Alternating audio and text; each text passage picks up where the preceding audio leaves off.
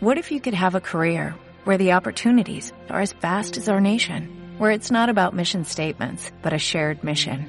At U.S. Customs and Border Protection, we go beyond to protect more than borders, from ship to shore, air to ground, cities to local communities. CBP agents and officers are keeping people safe. Join U.S. Customs and Border Protection and go beyond for something far greater than yourself. Learn more at cbp.gov/careers. Cari, ¿acaba de ya la carrera de Fórmula 1? Sí, pero ahora empieza Pitcast Fórmula 1. ¿Y eso qué es?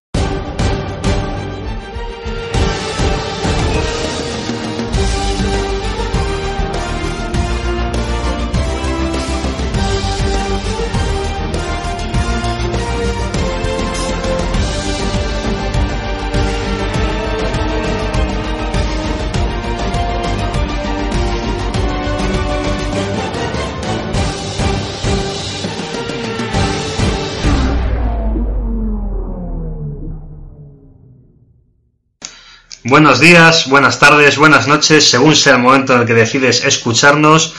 Eh, bueno, hace dos semanas recordáis que tuvimos una eh, apasionante carrera en Austria y aquí en Pitcast Fórmula 1 dijimos, ojalá la carrera siguiente, la de Silverstone, la que hemos vivido hoy, sea por lo menos la mitad de entretenida de lo que vivimos en el Red Bull Ring. Pues parece que nuestras plegarias han sido escuchados. Vaya carrera hemos vivido hoy en Silverstone, quizá la mejor de este año 2019. Tenemos mucho que analizar porque han sucedido muchas cosas. Comenzamos.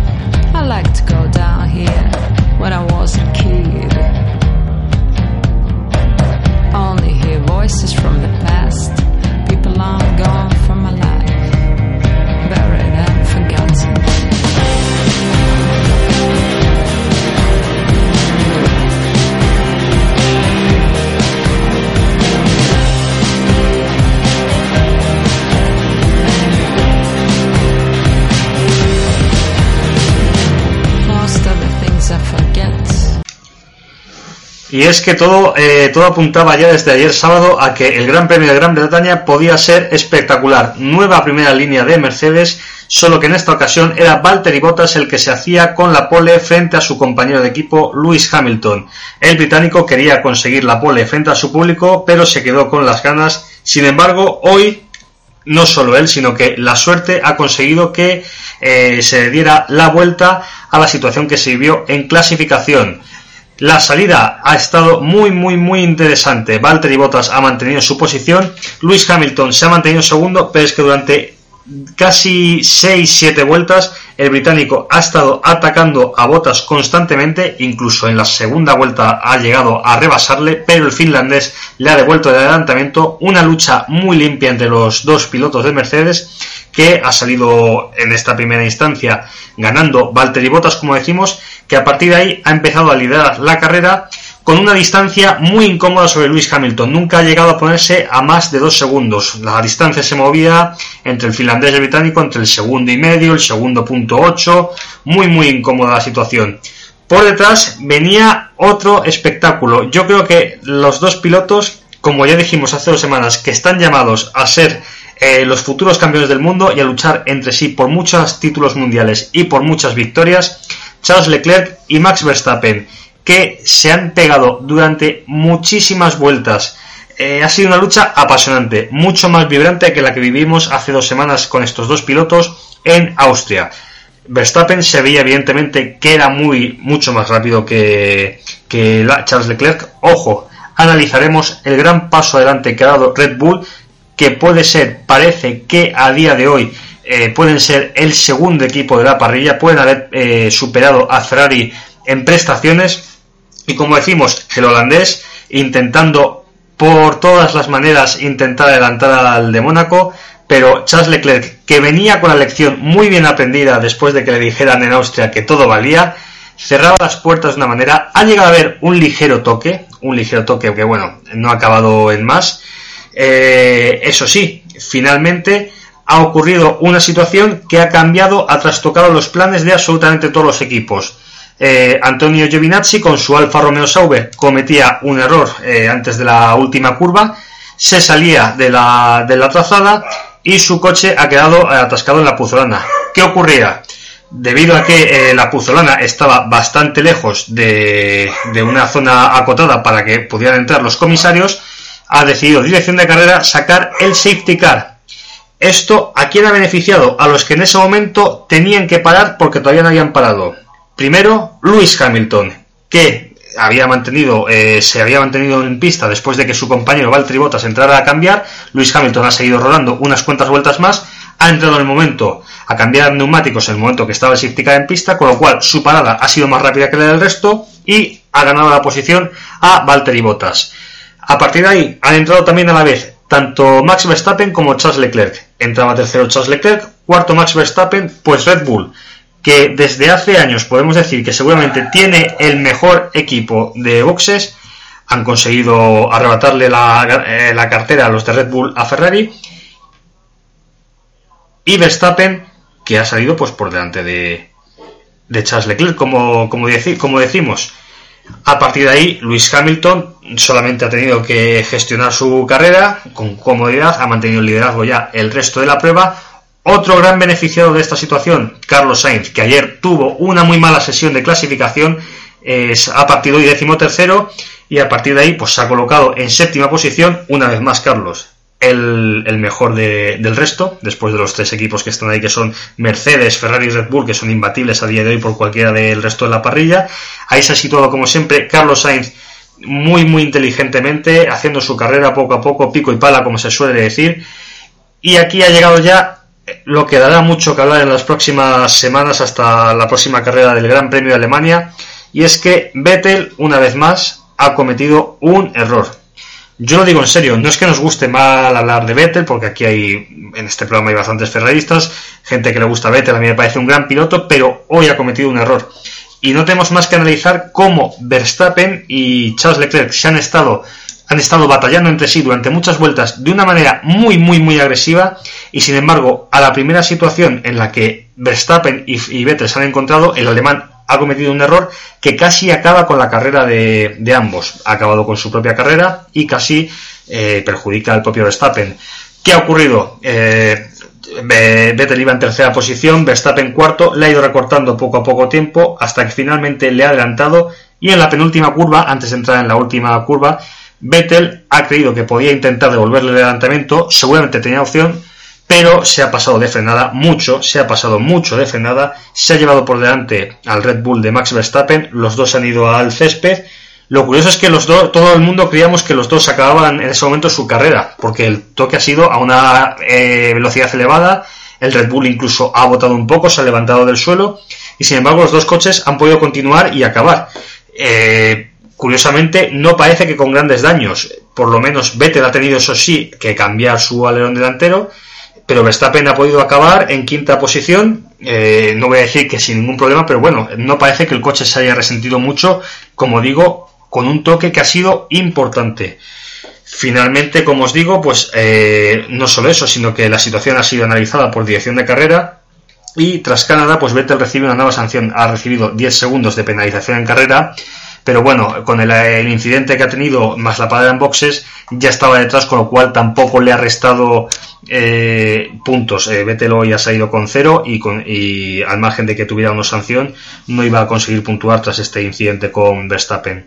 Así que victoria de Lewis Hamilton que consigue la séptima de la temporada, ha ganado el 70% de las carreras, nadie puede detener ya al inglés que va camino de su sexto título mundial, el quinto con Mercedes, además séptima victoria en su casa, en el Reino Unido, en Silverstone, segundo Valtteri Bottas, tercero Charles Leclerc que consiguió un nuevo, un nuevo podio, Cuarto, Pierre Gasly. Quinto, Max Verstappen. Consiguió acabar pese a, los problemas, a ese encontronazo con, con Sebastian Vettel. Sexto, Carlos Sainz. Se ha visto beneficiado por ese abandono de Sebastián, perdón, ese abandono no, por ese incidente que ha relegado al fondo de la parrilla a Sebastián Vettel.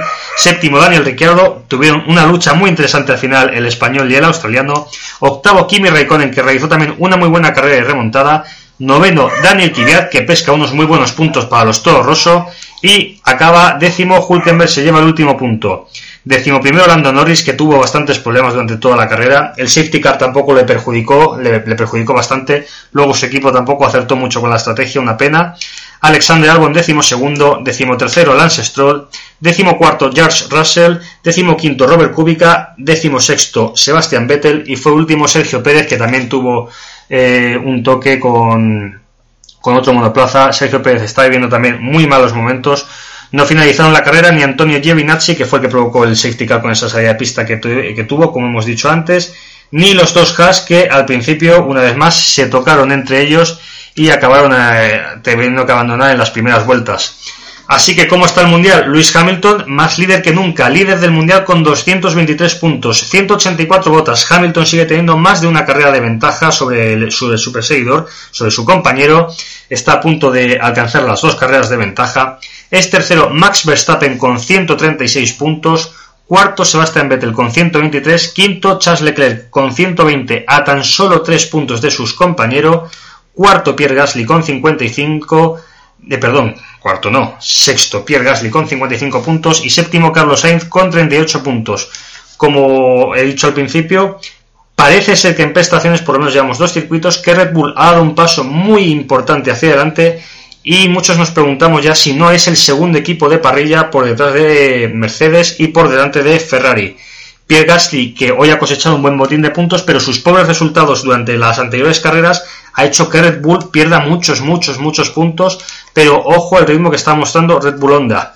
Aquí podemos ver el Mundial de, Constructores. Mercedes sigue líder con 407 puntos frente a los 243 de Ferrari. Ojo Red Bull, como os dijo, tercero, 191 puntos. Ya solamente le separa en, eh, en, 48 puntos eh, la escudería italiana de la, de la austriaca.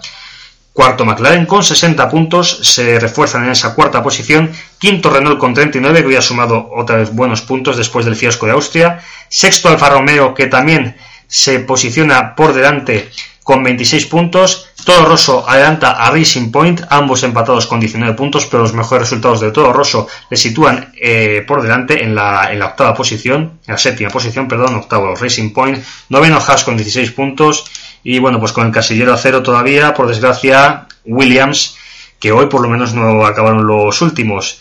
Así que mucho que analizar, como ya podéis ver. Vamos allá con nuestra tertulia post carrera de este Gran Premio de Gran Bretaña.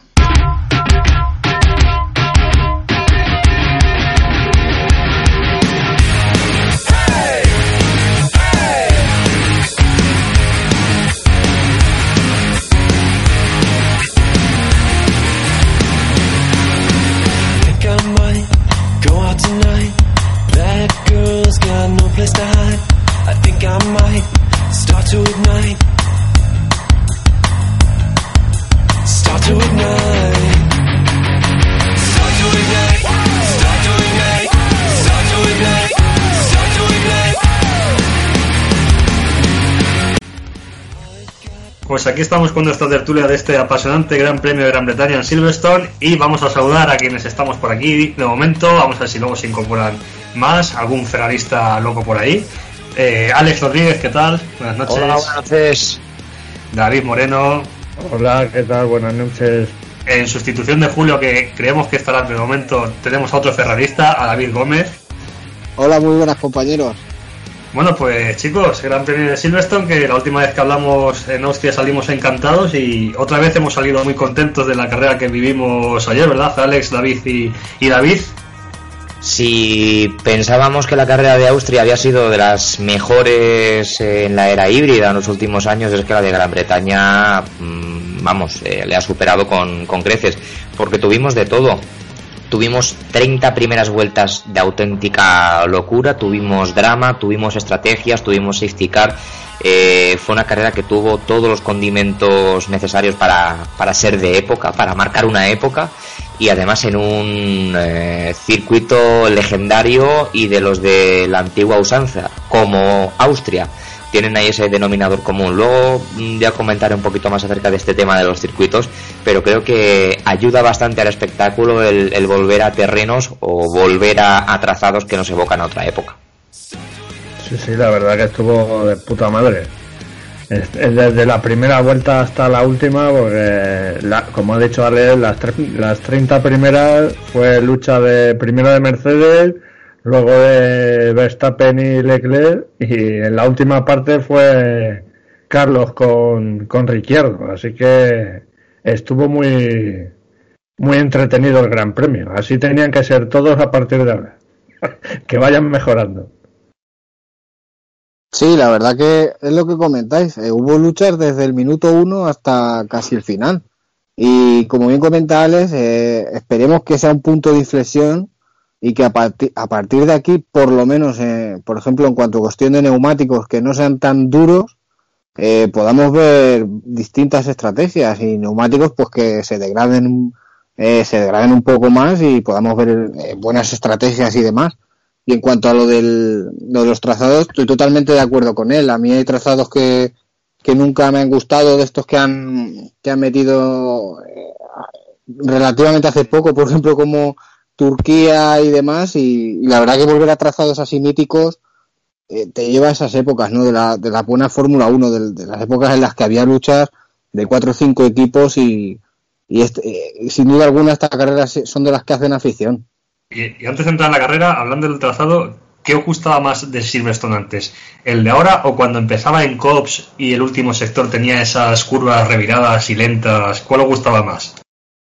Yo he de decir que el de la última, el de la penúltima remodelación, de la, la del 97, creo que fue la, la penúltima que se hizo, a mí ese me, me encantaba, Esa con la es. entrada al complejo por Bridge, bajando a la derecha muy rápido y luego esas dos curvas a la izquierda y la entrada neta.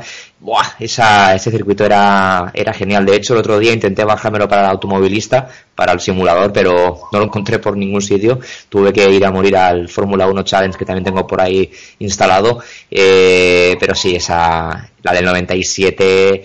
He de decir que este Silverstone también me gusta mucho, pero es que como, como aquel, como la penúltima remodelación, es que es insuperable. Sí, sí, eh, yo estoy de acuerdo con Alex. Eh, la de que tenías la chicane y luego pasabas a, a la recta esa que te llevaba a las enlazadas de derechas, eh, sí, sí, es, era espectacular. Yo ese me Fórmula 1.99 me, me lo he pillado, vamos, muchísimas veces ese circuito. Me parece que fue en el 2003, que es cuando ganó Barrichello, que hizo un carrerón. Me parece que es en esa carrera de ese año, el 2003, que Juan Pablo Montoya, las chicanes que habláis, eh, por fuera se metió dos o tres adelantamientos a Michael Schumacher y a, su, a Ralph, me parece que eran alucinantes. Oh, Y esa fue la carrera del, del, del, lo diré, del espontáneo, ¿no? Del, sí, la del Sí, Torero. eso es, eso es, la recta del hangar, es verdad, sí, es verdad, sí, es verdad.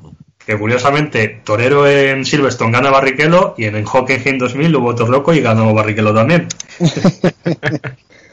Rubiño siempre, siempre estaba en la fiesta cuando hacía falta, ¿verdad? Oye, y antes de entrar, que estoy viendo aquí, justo estaba trasteando y, y os quería preguntar, y justo he visto que David ha puesto en un grupo de Facebook que justo Fernando Alonso ha puesto una historia de Instagram besando su, su trofeo en Silverstone con Ferrari, no con el de Renault. Y la semana pasada nos reíamos de, qué pasaría si Fernando Alonso le diera me gusta a un tuit de Leclerc o lo que fuera, pues no sé, no sé ya qué pensar. O si yo, esto, o Fernando se va a Ferrari, o estamos hablando del mayor troleo de la historia de Internet.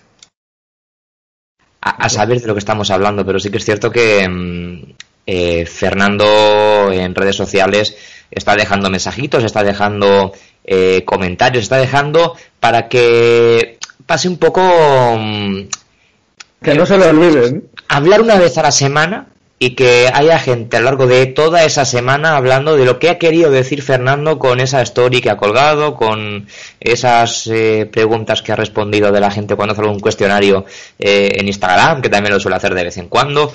Eh, siempre deja esos detalles a la imaginación de la gente, que es lo que hace que al final la marca Fernando Alonso, que es una marca comercial, eh, asociada también a la ropa Kimoa que, que vende, siempre esté en el candelero, que al final es importante. Sí, pero es que luego se complementa con los rumores de que ha roto relaciones con, con McLaren. Y Después- el señor y el señor Marco diciendo que se había ofrecido directamente a Red Bull. A Red Bull, sí, sí. Pero que- además es que pero no, no insinuando diciendo Fernando Alonso nos ha llamado para ofrecerse, que fue que es algo bastante raro en la Fórmula 1 que alguien sea tan claro. Pero eso, eso no sé yo si me lo creería. ¿eh? Es que Porque- Helmut Marko, yo también voy por ahí, sí. Yo es que me parece raro que Alonso se ofrezca estando onda por medio. Claro, claro, por eso, yo- por eso me extraña. Yo creo que, que lo de los mensajitos, a ver, había que hacer un, un, tra- un arduo trabajo de investigación, pero a mí me da que cada vez que hay una liada de Vettel, sube algo relacionado con Ferrari o hace algo relacionado con Ferrari, en plan, los me gusta, lo que sea. Pues pero parece como tirar dardo. Sí, sí, últimamente se está inflando, ¿no? Tiene que eso estar la galería y... Cada fin de semana a veces lo ha- Pues- pues- Sí, sí. Tiene que Está, estar ahí buscando la galería y sí, sí. está, está como con cada vez que Bota gana o la caga. Que Pero le enfocan ahí. Claro, y, Sí, sí, y se une un poco toda esa leña que, porque a mí ya lo de Vettel me parece ya mm, hacer leña del árbol caído, es decir, eh, ya lo comentamos aquí hace algunas semanas, que a mí me parece un piloto más que amortizado, por así decirlo, ¿no? Eh, pero eh, sí que si los tiros van por ahí, sí que me parecería mal, por el mero hecho de que al final eh, es como aparecer cuando, cuando huele a sangre, ¿no? Esto me recuerda os cuento así una pequeña anécdota un poco mm, de intimidad, por así decirlo. Como ya sabéis que yo he, he cubierto la actualidad del Hércules un montón de años y siempre había una persona que aparecía por los entrenamientos cuando el entrenador del Hércules estaba en la cuerda floja. Siempre una persona que nunca entrenó jamás al Hércules, que fue exjugador del Hércules, y que siempre aparecía la semana en la que todo el mundo sabíamos que se iban a cargar al entrenador. Si los tiros de Fernando van por ahí, diría lo mismo que dije de, de esta persona, que por cierto me bloqueó en Twitter. Y, y para mí fue un ¿no? por cierto. Yo es que realmente lleva razón porque eh, si fuese un caso en el que Ferrari lo hubiera echado injustamente y demás, bueno, puedes entenderlo como diciendo, mira, eh, me echasteis y yo gané ahí. Pero se fue. él. ese fue él, es que es eso, se fue él. Él ha sido el único piloto en la historia de Ferrari que ha abandonado él el contrato, que él llegó a, a Montechemo y le dijo, me voy. Bueno, Montechemo no, no, creo que fue a, ¿cómo se llamaba? Domenicali. Dominicali, sí. Llegó y No, dijo, me voy. No, Domenicali no, eh, ya no estaba Domenicali, le habían No, era el restringido. otro, el de, el de California, creo que era. Estaba el ¿no? americano, el americano que Sí. se llamaba. No, Ah, no además, recuerdo el nombre. Montecheno, si no me equivoco, también, No, ¿no? no, además recordar que al americano le echaron porque le pusieron con el objetivo de renovar a Fernando Alonso y, no solo no renovó a Alonso, sino que Alonso rescindió el contrato un año antes de que realmente le, le caducara. Pues eh, ha sido el único piloto de la historia de Ferrari. Matiachi, Marco Eso Matiachi. es, eso es, Marco, Marco Matiachi. Pues ha sido el único piloto que, que se ha ido y realmente, como dice Alex, no tiene un poco de sentido en, en ese aspecto de joder. Eh, cada vez que hay una carrera en la que ocurre algo en Ferrari, subes una foto en la que ganas o un recuerdo tal. Yo qué sé, como, como bien has comentado, Héctor, eh, no solo hasta en Ferrari, hasta en Renault, hasta en McLaren, en Minardi. pues, entonces a mí son tiros que no tiras hacia el cielo, que, que tienen un objetivo. Está claro que no, no hace nada, no deja nada a la improvisación Fernando Alonso, que es un tipo muy inteligente. Pero si vamos por ahí, uf, a mí no me, no me gusta mucho. Pero bueno, a cada uno, y sabemos que el mundo de la Fórmula 1 es un, es un mundo de lobos. Antes de entrar en la carrera ya, yo tengo que decir que si Alonso tiene un community manager o representante de imagen, el hombre eh, de- no- debe se suicida al final, ¿eh? Se está ganando el sueldo a costa de su salud. Vamos a la carrera. Oye, qué pedazo de salida. Eh, se mantuvieron bastantes posiciones por detrás porque en la parte delantera tampoco hubo mala salida por parte de nadie. Bottas y Hamilton mantuvieron posición, pero esos Mercedes que estuvieron ahí luchando esas primeras vueltas. Hamilton que llegó, bueno, dos cosas. Uno primero, qué bien Bottas cerrando los vértices a Hamilton para que no tuviera una buena tracción a la salida. Y luego, cuando consigue Hamilton adelantarle, cómo consigue Bottas devolvérselo, además en la curva más bonita para mí, que es Cops, antes de las enlazadas de las S, que son otra preciosidad. Pero que oye, que el finlandés ayer nos recordó sus mejores momentos de Australia y Bakú. Y no sé cómo lo veis vosotros, pero yo creo que eh, si no llega a ser por el safety car, yo no sé si Hamilton habría ganado, pero desde luego le tendría que haber adelantado en la pista. Y, o sea, ayer si Hamilton hubiese ganado sí o sí, por lo menos se lo tendría que haber currado muchísimo, muchísimo, no como en otras ocasiones. Golpe de suerte tuvo precisamente Hamilton con el safety car, si no, como dices tú, Héctor, lo tenía muy complicado. Bottas demostró y recordó a de las mejores ocasiones al que apabulló a todo el mundo eh, en Australia y al que ha peleado la- las victorias, se ha ganado este año. Eh, como tú decías, eh, después del, sector 1, antes de la zona de DRS, matando la aceleración de Hamilton, lo, lo hacía genial para defender eh, en esa curva de, de, infausto recuerdo ya a partir de ahora para, para Vettel y para, y para Verstappen. Em, y, y, genial, simplemente le apea de la victoria lo que ocurre en las carreras, que a veces es el safety car y que te puede, te puede pasar. Dale, Moreno. espera, espera. Sabe que no puede seguir el ritmo y que mata al coche si sigue ahí. Está pensando qué decir. No, no, está, es que estaba ahí Alex hablando. Lo que pasa es que se, la, se le ha pirado y no. Ha, ha seguido hablando. Ah, vale, vale. Yo le he escuchado perfectamente. Pues yo, yo no. El, Pero- el resumen, el resumen de lo que ha dicho Alex. Botas fue el puto amo. Ya está. Nada más. No, No, no, se me no, sí. escucha a mí o algo. No, no te he escuchado yo por lo menos. No, ni yo, ni yo. Pues ¿Cómo yo, sí, yo sí te he escuchado. Vale, pues eso, el puto amo botas. eh, y, y lo que ocurrió, pues eso, el golpe de teatro de, de ese safety car que le apeó de la, de la victoria. Pero vamos, mm, por lo demás, gran carrera. eh, los Mercedes peleando y demostrando que les dejan pelear respe- respetándose como hicieron y nos dieron un, un buen espectáculo. Eh, al final acaban ganando ellos, pero nos dejan grandes imágenes. Sí, sí, la lucha estuvo eh, de impresión. Además, Bota se salió en la primera parte y, como dice Ale, eh, tuvo la mala suerte del safety-car que a, Luis, a Luis y a Carlos les vino de lujo, pero a Bota lo mató. Y a, y a Leclerc también le mató.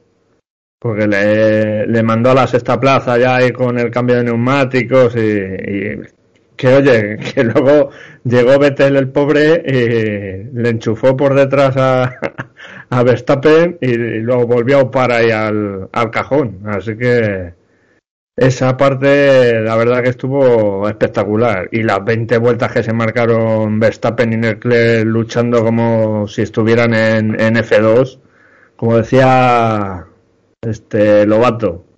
Es que esta parece una carrera de cars con mil caballos. ¿A, ti, David Gómez, te, sorprendió Botas ayer? La verdad que sí, porque mm, se le veía en una, una dinámica ya un poco decayente. No, no habíamos visto de nuevo al Botas de Australia ni de Bakú.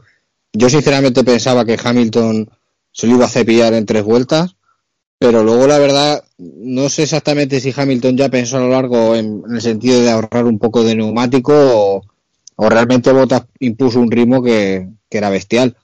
Pero la verdad que estuvo bastante, bastante bien Botas. eh. Se conoce que eh, no sé si ha recibido algún toque o, o se ha dado cuenta de que si verdaderamente tiene ocasión de ganar mundial con Mercedes, puede ser este el año, por lo bien que ha empezado. Así que de momento, pues bueno, eh, creo que está a unos. ¿Cuántos puntos estás? 37, yo creo. 37. sí. Le queda, le queda por escalar. Carrera y media, más o menos. Sí, bueno. Eh, el problema es que Hamilton, y Hamilton no suele fallar mucho. Sí, pero aunque, pero aunque Hamilton no falle, esto como solía decir Fernando Alonso siempre, o sea, en 21 carreras, un accidente o un error tuyo a lo mejor puede, no, pero Sí. un abandono mecánico, alguna tontería siempre ocurre. Exacto, sabemos que, lo, que ahora mismo la normativa es la que es, de, de los motores limitados y, A- y en cualquier momento. Acordaos de puede pasar. 2016, Hamilton tenía el mundial muy bien atado y cómo rompió el motor en Malasia, que fue lo que le dio Malasia. parte de ventaja luego a Rosberg. Exacto. Pero Ah. sí, la verdad que bueno, que, le, que tiene trabajo por delante Botas, pero eh, la única manera que tiene de intentarlo por lo menos es en esta forma. En las formas que habíamos visto ya en dos o tres carreras no podría hacer mucho, la verdad, porque es que es eso. En, en las mejores carreras de Botas, el que acababa detrás de él era Hamilton. Entonces en las peores de Botas, pues imagínate cómo acaba Hamilton, ¿no? Vamos a pasar con el duelo que yo creo que más pasiones nos levantó, que fue el de Leclerc y Verstappen durante muchas, muchas vueltas también al principio, luchando por esa, por esa posición de, de podio. Y yo es que os tengo que decir que, vale, Verstappen es un chico muy, muy joven, pero bueno, ya está en su quinta temporada, pero yo sigo diciendo, este monstruo de Charles Leclerc que cumple 30 carreras ahora, que tiene 19 años en su segundo, o 20 en su segunda temporada de Fórmula 1, yo digo, mm, ¿cómo se ha espabilado en dos semanas? Eh, este chaval en cinco años, ¿qué es lo que nos puede dar? Yo imagino que pues, como ayer, eh, como yo ayer, vosotros eh, estaréis diciendo esto es, esto sí que es competir, lo que decía David, que decía Lobato, carrera de karts con simplemente mil caballos de, de potencia, 300 y pico kilómetros por hora, pero no dándose ni un milímetro, pero eso sí, respetándose el espacio. Eso es lo más importante. Aprende rápido Leclerc eh, creo que en declaraciones ha dicho ya que si los tiros de los comisarios y la permisividad va por ahí, él lo firma, está contento, pero que sigan así durante todo, durante todo el año. Y, en fin, eh, lo más importante de esta lucha es cómo se respetan eh, dos chavales que están subidos a, coches de mil caballos podríamos comparar el incidente con Vettel de la lucha con Leclerc y, Verstappen y veríamos un poco la, diferencia. Y parece mentira quién tiene más de 30 y quién tiene menos. Eh, y es que se nos viene encima un duelo que si esto dentro de 3, 4 años empieza a ser por el campeonato del mundo, es que va a marcar época como un Sena Prost. ¿eh? Eh, son palabras mayores, yo sé que estamos adelantando mucho de lo que está por venir, pero tiene todos los ingredientes, todos los condimentos por agresividad, por eh, personalidad de ambos pilotos, de que esto va a ser un duelo de época y va a marcar la Fórmula 1. Lo que vimos en el Gran Premio de Silverstone, en la carrera, yo cada, cada vuelta decía, son dos bichos, o sea, son dos monstruos que han venido aquí, se han subido cada uno a un coche y nos están dando una pelea que, que esto no tiene nombre y no tiene adjetivo para, para calificarlo. A mí, a mí me recordó, ya lo dije en Bandera Cuadros ayer, la carrera de Imola de Fernando Alonso y Michael Schumacher, que se tiraron 15 vueltas ahí, uno detrás de otro, uno intentando pasar y el otro que no le cerraba los huecos pero es que Leclerc tiene un pilotaje muy parecido a Fernando Alonso. Y sin embargo, Verstappen me recuerda mucho a Hamilton. Y como se conocen desde que eran chiquititos, que, corrían en cal, nos esperan unos años espectaculares. Si, si le dan armas a los dos, claro. Sí hacen un coche un poco malo, pero vamos, que, que tiene, por detrás vienen los Russell, los Russell, eh, Norris, por ejemplo, coño, que no me salía, ¿eh? Russell, Norris, eh, Albon, que Albon per, lo de vista, que, que, está ahí en, en Toro Rosso, pero como coja un coche bueno, es espectacular ese chaval también y los que vienen por detrás en Fórmula 2, los Mick Schumacher, vamos a tener una Fórmula 1 que como se coloquen y igualen más o menos los coches, nos vamos a divertir un huevo además.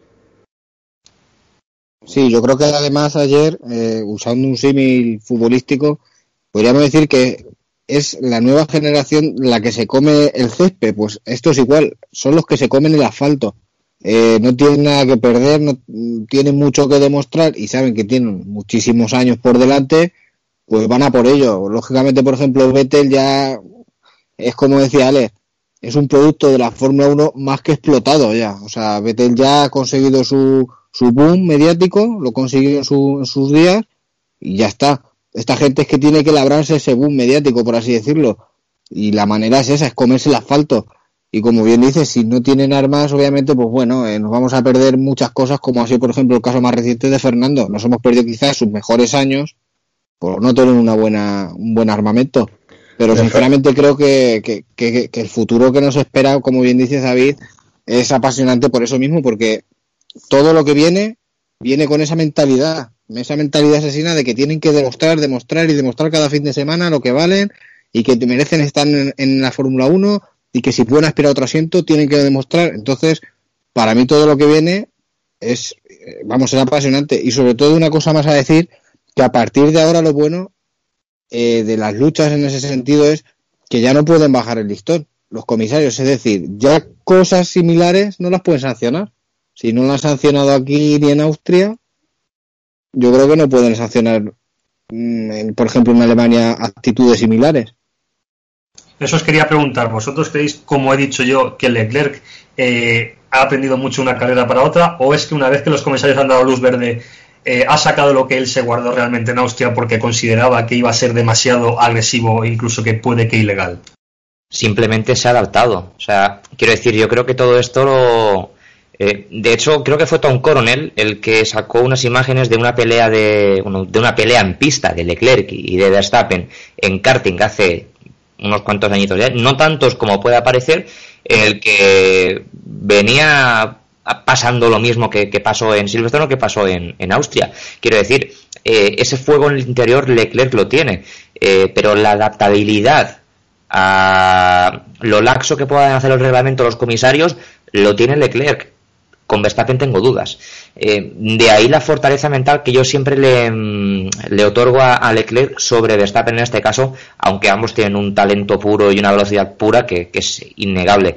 Yo creo que simplemente Leclerc se ha adaptado al empedrado, por así decirlo, a las circunstancias y, sabe que si se puede pelear un poco más allá, pues nada, se pelea y tan ricamente. Es, lo que venía diciendo yo antes. Es tan parecido a Fernando Alonso. De hecho, el año pasado, varias luchas que tuvo con Fernando en pista, y le preguntaron en el corralito, oye, ¿qué tal la lucha con Fernando? Dice, aprendiendo de, de lo que hace. Es tan, no sé, tan perfeccionista que, que la caza la primera y se adapta, que es lo que hace Fernando Alonso. Porque Fernando Alonso a una vuelta a lo mejor no es el más rápido, ni en ritmo de carrera. Bueno, en ritmo de carrera, pero va a martillo pilón y pimba, pimba, pimba, pimba hasta que, bueno, yo creo que el único que le ha aguantado varias vueltas sin, sin que cometiera un error ha sido Schumacher el año siguiente al de Imola 2005, en el 2006, que fue al revés la lucha y, claro, era Michael Schumacher. Yo, David, siempre me acuerdo de lo que nos dice Julio, que sobre todo el año pasado, cuando al principio se le criticaba de Leclerc, que ha llegado muy pronto y decía, darle unas carreras. O, joder, pues como le demos unas carreras más, a ver, qué, a, ver qué es lo que estamos creando, ¿no? El, año pasado, cuando ya anunciaron que, que lo subía a Ferrari, yo lo dije, digo, Vettel está jodido. Vettel está jodido porque en cuanto ese chaval coja un Ferrari y se adapte tres, cuatro carreras se lo va a comer, como así está pasando. Y no se lo ha comido antes porque yo creo que no lo han dejado. Creo que os lo comenté mm, a principios de, año en el caso Vettel Leclerc. Eh, que a partir de Canadá me parecía que iba a haber un cambio de paso en Ferrari porque los resultados estaban abocándonos un poco a ello y más o menos al final se, se viene se viene cumpliendo sí que es verdad que eh, el boom de Leclerc se une a, esa descomposición de, de, Sebastián Vettel, que ojo, no es de este año, o sea, esto empieza el año pasado en, en, Alemania, continúa en Italia, eh, en Bahrein de 2019 ya termina por explotar con, con, ese error que comete y lo de Canadá termina por, por bajarle eh, directamente de, de, de, todo poder número uno que tenga o que haya podido tener en, en Ferrari. A partir de ahora queda claro que el futuro es Leclerc eh, viva el rey, no hay más que, ello, y, creo que un poco el, cambio de paso tiene que ir ya confirmándose por ahí, porque, porque es que es el futuro, y ya no es que sea el futuro, es que es el presente.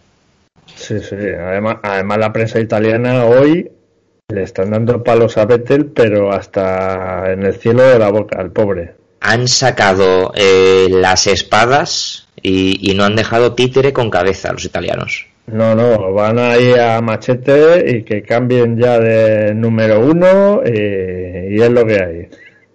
Sí, y, es que esto, esto se veía venir al fin y al cabo, o sea, era cuestión de tiempo, como el que dice. es, lo que hemos, hablado todos estos programas, ¿no? Vettel estaba por delante de la tabla numéricamente, pero virtualmente Leclerc era ya el que estaba, el que debería tener más puntos, es decir, si no tenía más puntos es por el error que él comete en Azerbaiyán por los errores mecánicos de, de, Bahrein y por las órdenes de equipo que le paralizaron de adelantar a Vettel. Si no, numéricamente desde la segunda o tercera carrera, Leclerc ya había estado por delante. Yo, mira, el, devenir de los acontecimientos lo estaba repasando con, con mi chica aquí en casa eh, antes de, empezar la tertulia y era un poco el siguiente. En Hockenheim, eh, Sebastián Vettel empezó a toser se agravó en Italia cuando el toque con Hamilton y el que acabó dado la vuelta fue Sebastián Vettel. Eh, en Bahrein eh, agravó su estado de salud y en Canadá directamente ya acabamos un poquito con, con, lo que fue o con lo que ha sido Sebastián Vettel. Es una lástima, sí. Eh, quedarán los cuatro títulos mundiales que, tiene, que no son pocos y que poca gente puede decir que tiene esos cuatro títulos de la máxima disciplina de un deporte. Eh, poca gente puede decir eso. Pero amigos, Sebastián Vettel ya para mí pasó a mejor vida. Pues vamos a, vamos a pasar, mientras tanto, a, si queréis analizar, antes de entrar a Vettel, eh, vamos, a, vamos a analizar, si queréis, la gran carrera que tuvo Carlos Sainz, que yo creo que lo vamos a pasar más, más rápido, además mientras Julio se incorpora con nosotros, antes de pasar el incidente de Vettel. Y bueno, pues segundo fin de semana que a Carlos le tocó remontar, segundo fin de semana que remonta, solo que no sé si le viste en las declaraciones de post carrera, ya no estaba tan contento como en Austria, sino que yo creo que él mismo ayer veía de haber acabado sextos del cimo, del cimo tercero y yo creo que él mismo estaba pensando de si no hubiese tenido estos problemas con el coche, a lo mejor el safety car me habría ayudado todavía más saliendo más adelante. No sé cómo lo visteis, aparte de analizar el carrerón que hizo una vez más. Ya, ya desde la salida hizo una pedazo de salida como Fernando Alonso en sus buenos tiempos que deja clavados a los dos Alfa Romeo y ya se pone 11 la primera curva. De ahí perdió un poco de ritmo ahí con, con el Toro Rosso de Albon y no sé con quién estaba luchando. Y, pero claro, porque iba con neumáticos medios.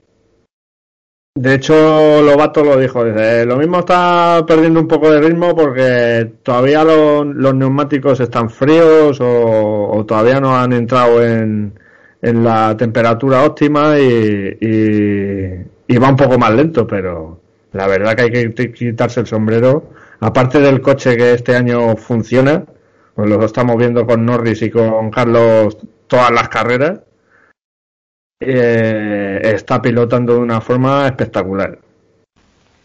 Sí, eh, principio de carrera con el neumático más duro que el, que el resto, vemos que hace una salida brutal. Eh, hacer esa salida con el duro tiene muchísimo mérito y luego sí que es cierto que se queda segundo y medio, dos segundos del trenecito con, con los toros con, con Lando Pero es cierto, lógicamente, él tiene que guardar esa distancia para no cargarse las ruedas y para mantenerse ahí. Es cierto que tiene suerte con el safety car porque le viene, le viene Dios a ver y, y, le sale, le sale bien la jugada, pero también hay que estar ahí. Es la suerte del que te viene todo de cara, ¿no?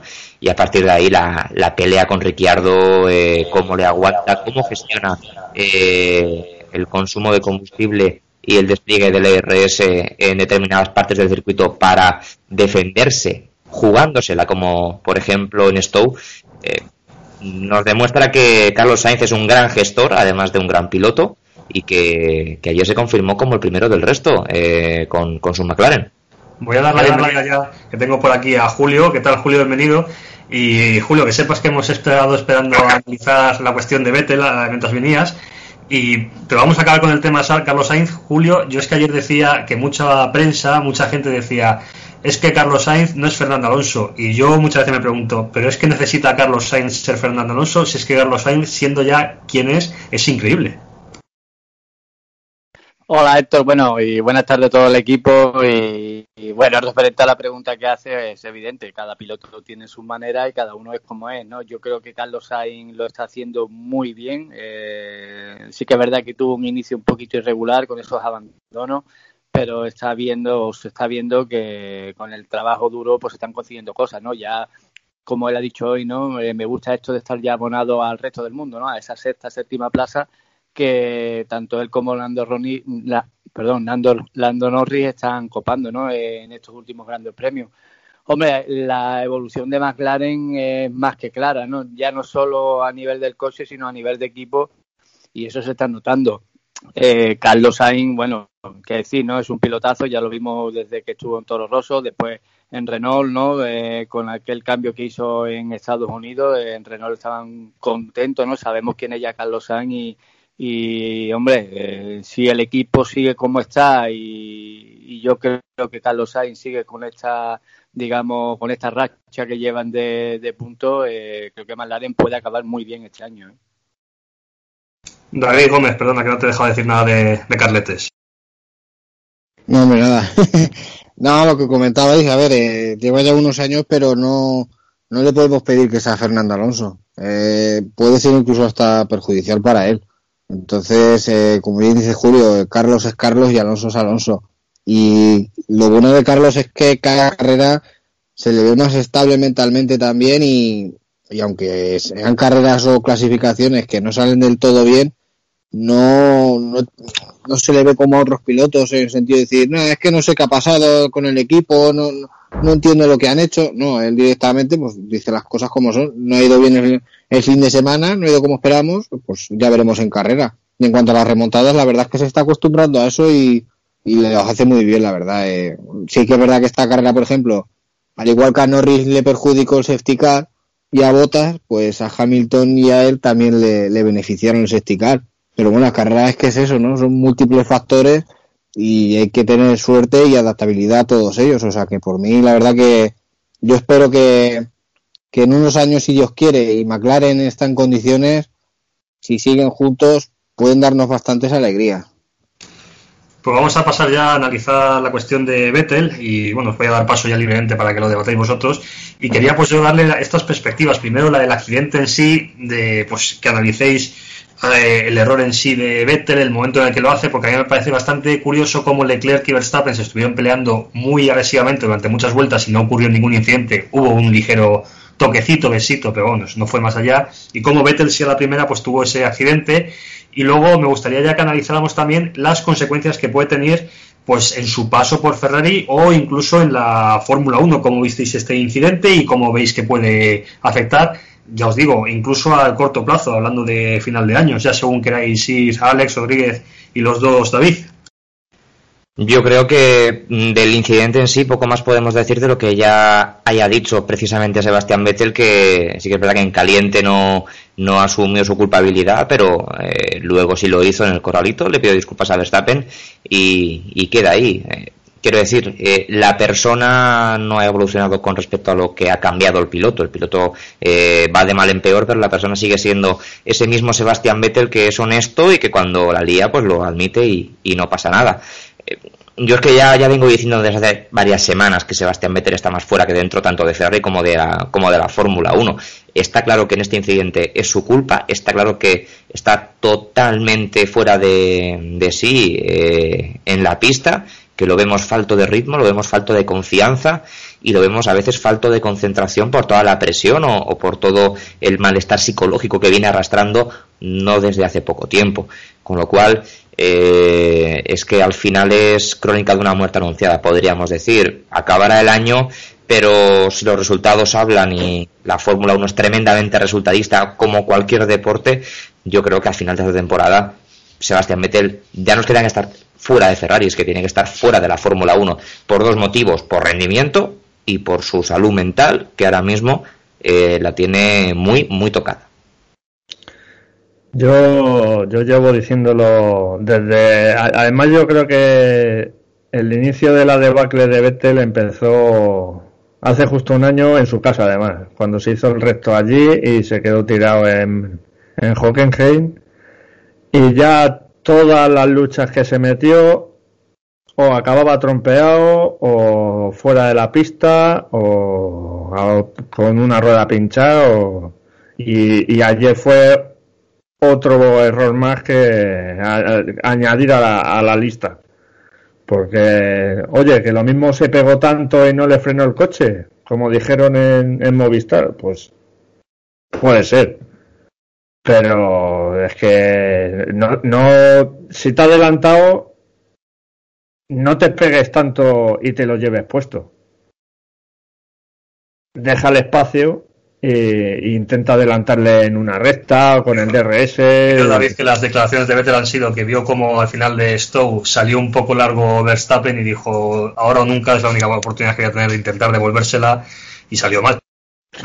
y tan mal porque si ves que a lo mejor se va largo y, te pegas a su culo, salte de la, de, la aspiración de, su coche. Y lo mismo no te. Lo, bueno, lo mismo se, hubiera reventado el Ferrari porque está visto y comprobado que el Red Bull es duro de narices. Ya le puede pegar contra un muro que no. Yo creo que se rompe el muro.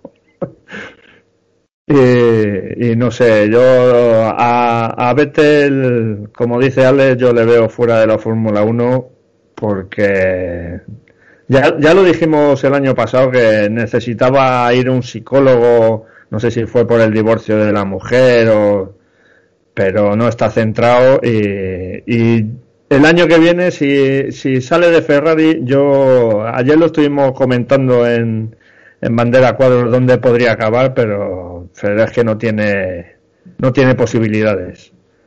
Y yo le veo retirándose, oye, hace un impasse como Fernando Alonso y, luego vuelve, pues ya veríamos, pero algo tiene que hacer el, este, este chico.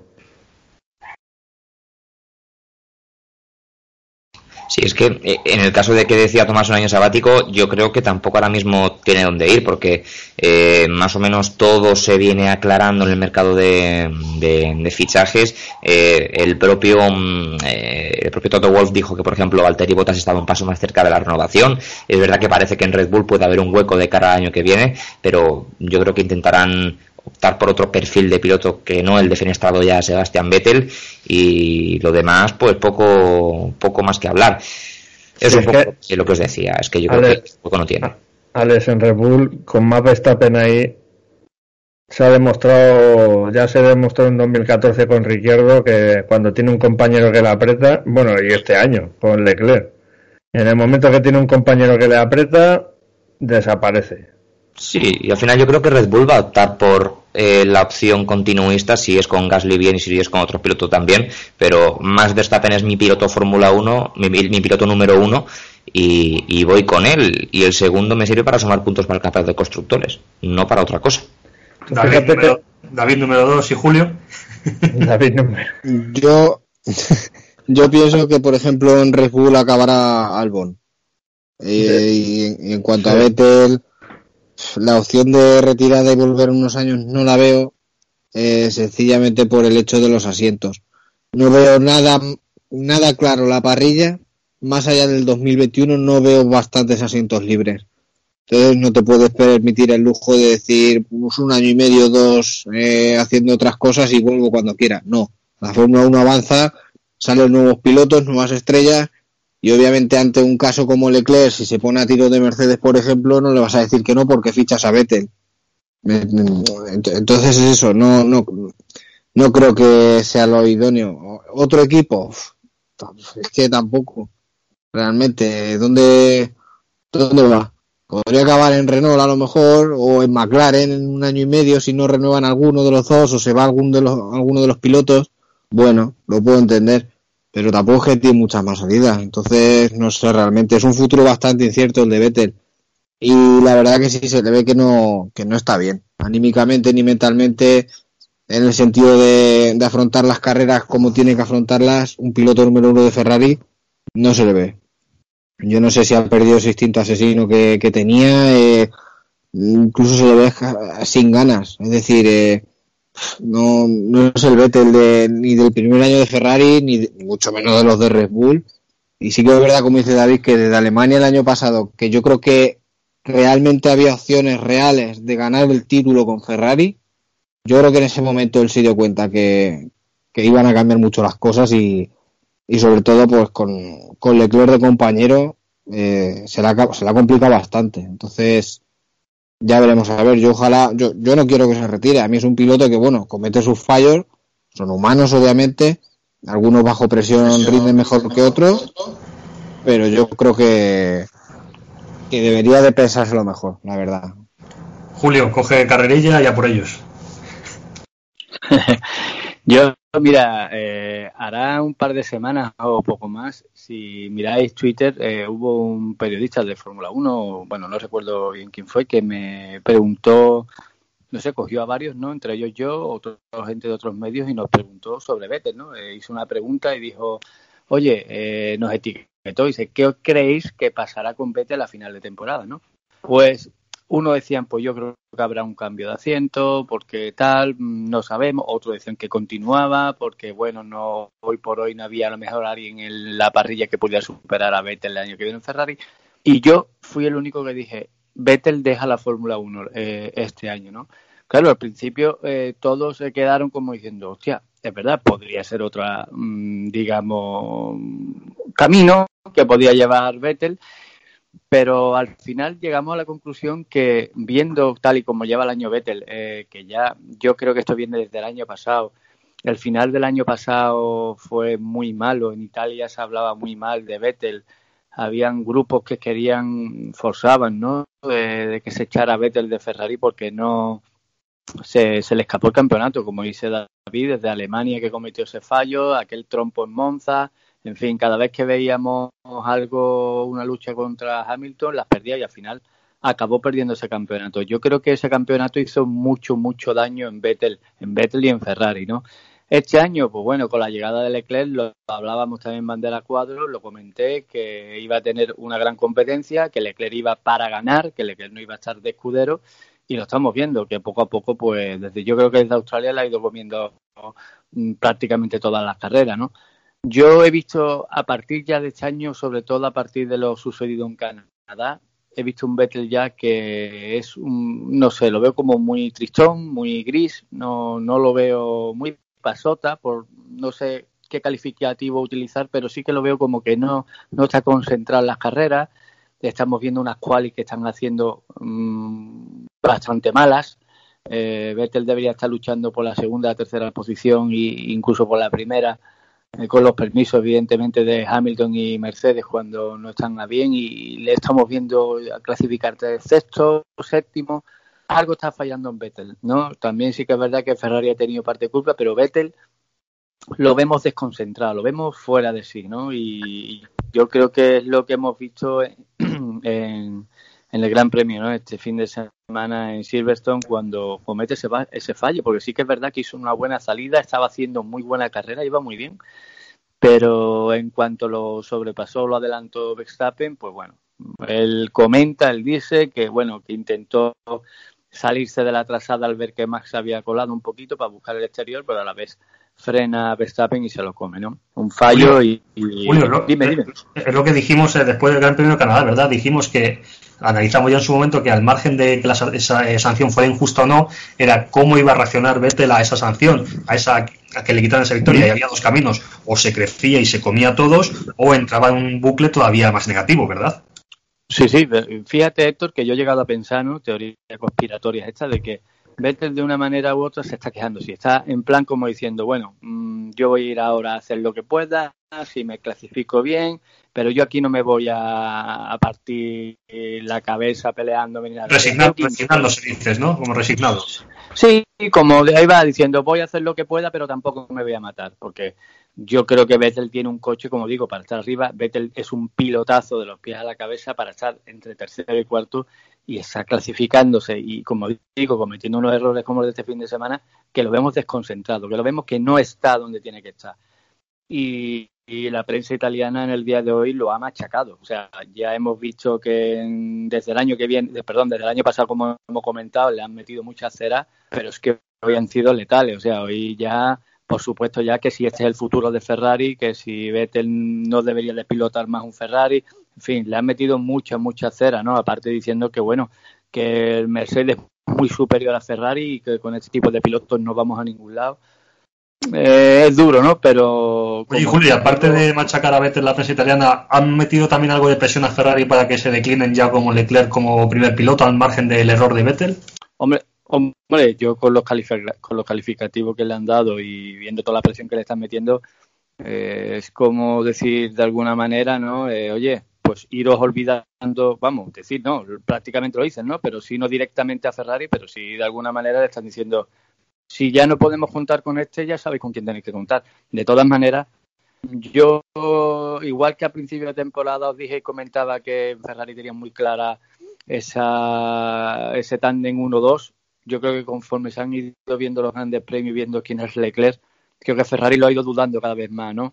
Y yo creo que ya a partir de Silverstone, si no lo tenían claro antes en Austria, que lo deberían haber tenido claro, yo creo que a partir de Silverstone Ferrari tiene que dar un cambio y decir el uno hay que cambiarlo y el dos al otro, ¿no? Porque mm, si Vettel no reacciona, que lo veo ya muy difícil, me parece a mí que Leclerc va a ser el único piloto que salve los muebles de Ferrari. Es que al final ese cambio de poder tenía que llegar tarde o temprano. Yo creo que en Ferrari se dieron cuenta a partir de, de, Canadá, porque al final las carreras eh, mm, dejan consecuencias a lo largo de una semana de trabajo y, en Ferrari eh, conocen a Vettel, saben cómo llegó Vettel a Ferrari, saben eh, a dónde ha evolucionado el Vettel que actualmente eh, pues está eh, ha entrado en barrena, o sea, ha entrado totalmente en ese descenso a, la autodestrucción como, como piloto, como, como estamos siendo testigos de, de lo que de lo que ocurre. Y al final hay otro, lo comentaba Julio, y hay otro factor importantísimo dentro de, esta historia, y es que Ferrari siempre ha sido muy permeable a la opinión de la prensa italiana al final eh, los ecos de, los ríos de tinta que suelen correr en Italia se dejan sentir muchísimo en Maranello y al final las decisiones acaban teniendo también influencia de lo que se escribe, de lo que se habla y de lo que se comenta. Con lo cual, eh, aquí se está creando la tormenta perfecta para que para que Betel acabe este año de rojo y poco más. Yo ayer ya lancé el órdago en bandera cuadros y quiero ver cuál es vuestra opinión. ¿Vosotros creéis que han sido dos carreras excepcionales o, como dije ayer, ahora que está muy de moda en política, el famoso sorpaso que un, un partido político quiere quedar por delante de, de su rival directo en las elecciones? ¿Creéis que Red Bull han sido dos carreras o realmente a día de hoy el conjunto, aunque Ferrari tiene evidentemente el motor más potente de la parrilla, pero no os puede decir que Red Bull es a día de hoy el segundo equipo y que quizá en clasificación está por detrás de Ferrari por el mero hecho de que Gasly pues tampoco está haciendo un gran año, pero que realmente el conjunto Red Bull es a día de hoy mejor que el conjunto Ferrari? Creo que hay igualdad y la diferencia la va a determinar el tipo de circuito al que vayamos. Yo creo que también. Yo creo que, pese a tener Ferrari el mejor motor, vamos, el más, el más rápido, yo creo que se han equivocado en el concepto del chasis del coche. De hecho, me llamó mucho la atención Cuquerella en Movistar, que, dijo, dice, tú no puedes hacer un coche para un determinado tipo de circuito porque los otros te van a crujir. Y yo creo que anda por ahí el asunto. Porque hemos visto que los, los, eh, los circuitos que son de, de potencia y de motor, Ferrari ha arrasado. A Mercedes, a Red Bull y a todos. Ahora queda Italia, que viene Bélgica. Seguro que ahí, si no ganan, estarán muy cerquita. Pero claro, también viene Singapur y viene algún, algún circuito revirado y, y seguro que, van, van, a sufrir mucho. Así que yo creo que el, concepto que tienen, pero vamos, que con Red Bull, Red Bull sabemos que Negway hace unos chasis espectaculares y a la que funciona el motor Honda un poquito, ya vemos lo que está haciendo. De hecho, porque Gasly parece que este gran premio ha espabilado un poco, pero como, como termine de espabilar, yo creo que acaba segundo Red Bull seguro, vamos. Pues chicos, eh, voy a ir despidiendo a todos, que ya, me, ya se nos hace un poquito tarde. Así que nada, me dejáis el titular final y nos vemos ya para Alemania. Alex, David 1, David 2, David Moreno, David Gómez y Julio, vuestra despedida y ya nos vemos en Alemania, chicos. Carrerón que nos deja con ganas de, más y que nos hace que la espera para el siguiente Gran Premio sea, sea un poquito más, un poquito más larga. Más carreras como estas, no pueden ser todas iguales, no pueden ser todas espectaculares, pero bueno, eh, nos anima mucho la, la moral ver espectáculos como este. Título de la carrera espectacular. ¿eh? Que sean así todas las que vienen, que no, como dice Ale, no, no va a ser posible, pero oye, que si no son mejores, que sean parecidas a esta, a esta y a la de Austria. Yo el titular que podría dar es, eh, eh, se ha presentado la nueva generación y la verdad que tengo ganas de que llegue a Alemania para ver si hay tercera parte de, de la batalla Verstappen-Leclerc, que parece que, que nos han parece que hemos descubierto un nuevo continente con estos dos muchachos y, yo creo que, todo el mundo está esperando que llegue a Alemania por eso, para ver qué pasa. Como suele decir Alex, el futuro ya es presente. Julio. Exacto, exacto. Yo mi titular es eh, ahora ya sé cómo tengo que conducir. Yo creo que Leclerc aprendió muy bien lo de Austria y creo que vamos a ver eh, espectáculos en las próximas carreras porque, como digo, creo que Verstappen y Leclerc son el futuro. Ya en Austria nos dieron el primer capítulo, capítulo 2 en Silverstone y estoy seguro de que la temporada va a continuar. Pues chicos, un abrazo enorme a todos, gracias por esta tertulia express y nos vemos en dos semanas en Hockenheim. Un abrazo a todos. Un abrazo. Oye, Un abrazo, Héctor, equipo. Dime, Julio. Héctor, Sí, mira, quería aprovechar que ayer en Bandera Cuadros se me olvidó, pero bueno, aprovechando hoy, felicitar a Alex Palou, que ha ganado la carrera en Super Fórmula en Japón, y mandarle un saludo desde aquí a- al bueno de Alex, que sé que, que nos escucha de vez en cuando. Sí, no todo, no todo es Fórmula 1. Eso, eso es. Un abrazo enorme, chicos. Un abrazo. Un abrazo. Hasta luego.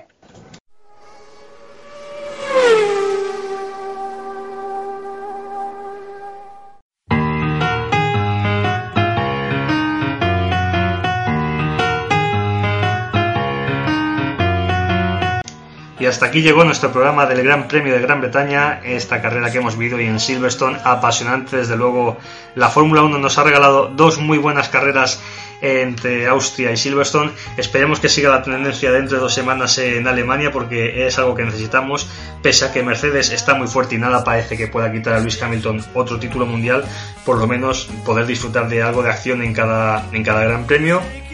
Y bueno, vamos a ver si por fin eh, Ferrari consigue levantar algún trofeo este año de vencedor porque Red Bull se ha puesto mucho las pilas y desde luego, pero bueno, la temporada está muy muy muy interesante. Muchas gracias por haber estado ahí, esperemos que os gusten el programa, como siempre podéis seguirnos en todas nuestras redes sociales y en nuestra página web oficial www.pitcastf1.es.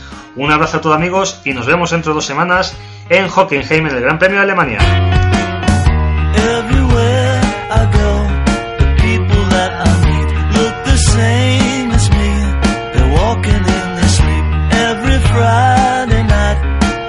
Have it all